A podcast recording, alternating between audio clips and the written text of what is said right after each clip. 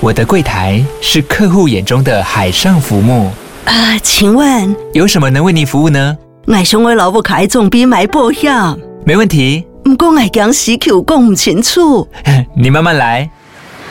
办您靠岸，台银人寿一直都在，以安心、可靠、诚信、稳健为本，尊重多元，关怀弱势。因为台银人寿，我不再漂流。以上广告由台银人寿提供。Hello，大家好，欢迎收听用听的 F1。这集是墨西哥站预赛赛后简报的部分哦，时间还蛮早的，呃，不过来跟大家很快的做一下预赛的简报。在预赛之前呢，我们先来看看自由练习的部分。自由练习呢，呃，Mercedes 看起来这场比赛表现是相当的突出哦，呃，他们看起来在这边速度是相当的不错。那在这个呃。关于排位这边有受到罚则的几位车手呢？第一位是 Lance Stroll，是因为上一场比赛美国站跟龙哥发生的碰撞呢，所以他在这场比赛会被罚三个排位哦。那另外一位是 K Mac，K Mac 这边有更换引引擎的部分，所以有被罚五个排位。那这是目前呃至少截至录音时间为止呢，唯二被罚排位的两位车手哦。那我们看看进入 Q One，Q One 呢，在这个五位被淘汰的车手是 Mick Schumacher、Sebastian Vettel、Lance Stroll、Alex Albon 跟 Nicholas Latifi。这边 Mick Schumacher 跟 Vettel 比较罕见哦，做出了一模模一样样的圈数哦。两位车手是跑得一样快，但是 Mike 排在前面，因为他比 Seb 早做出这个圈数，所以这个是呃排位上一个比较呃。可能有些人不太知道的设定啊，就是基本上是先做出圈数的人排在前面哦。那这个就是印象中比较少看到这种状况，就刚好加零秒的一个呃差异性哦。之前好像是在某一年的英国站有三位车手，是不是？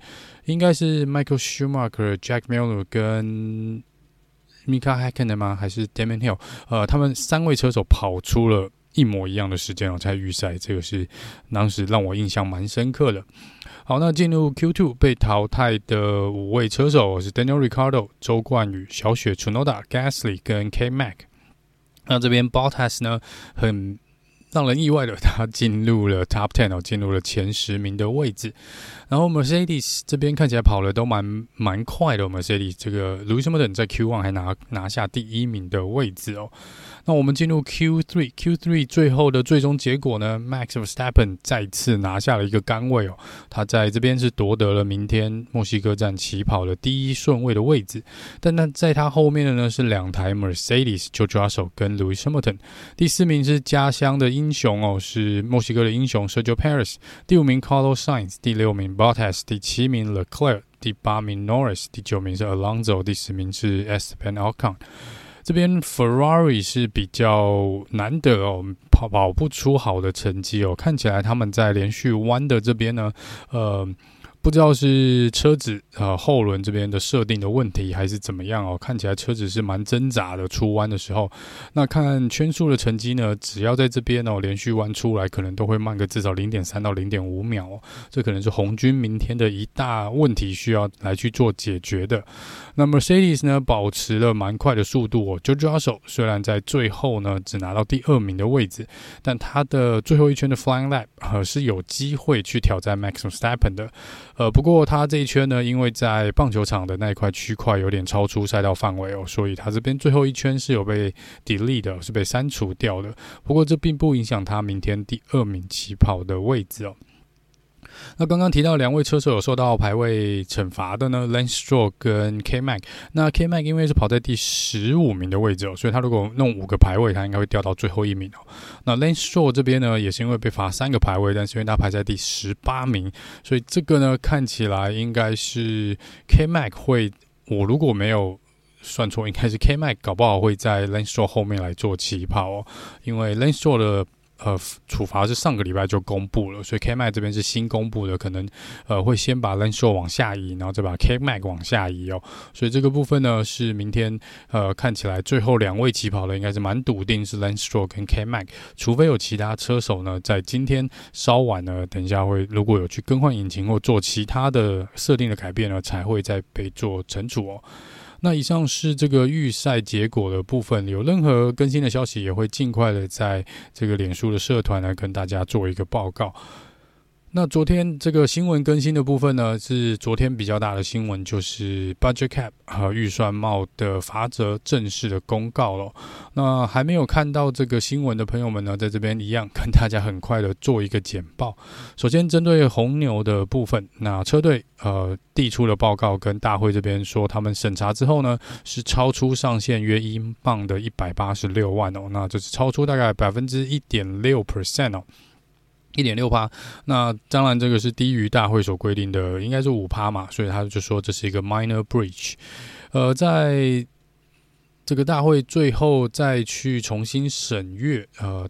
红牛所提出的一些税务资料跟财务资料之后呢，发现他们在会务的计算上可能有一点点失误的，所以在这边呢，如果扣除掉税务上计算的错误的话呢，呃，红牛这边应该只超过英镑大概四十三万左右，所以其实这个金额呃是没有外界传的那么大啦。如果说真的是因为税务出包的关系的话，那在这个部分呢，呃，大会给了三个。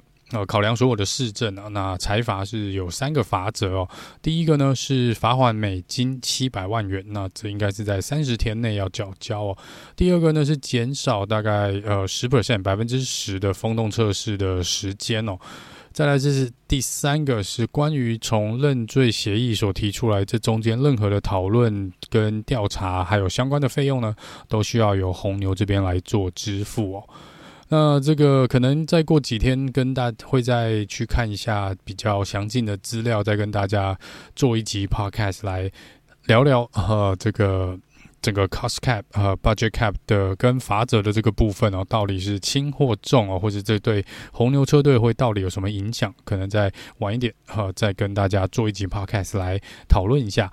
那针对 Aston Martin 的部分呢，虽然 Aston Martin 并没有超出预算的上限哦，但是他因为有违反相关的程序，所以他这边是被罚款美金四十五万元哦，呃，所以这个部分是 Aston Martin 啊、看起来就是轻轻的打了一下喇叭四十五万。不过同样在这个一样违反这个相关程序的 William 车队呢，之前蛮早三月的时候好像就被罚了三万块嘛，所以这个罚金上面看起来，如果同样都是用违反程序的话呢，Aston Martin 这边看起来违反的比较严重一点哦，四十五万。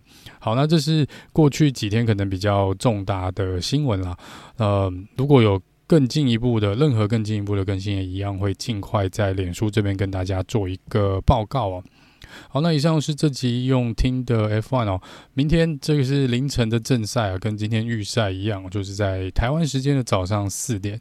呃，欢迎大家一起来爆肝哦。明天四点应该看完，就是五点半六点了。那会可以的话，时间允许的状况下，也会跟大家带来一个呃很简短的呃正赛的赛后简报的部分。那我们就下次见喽，拜拜。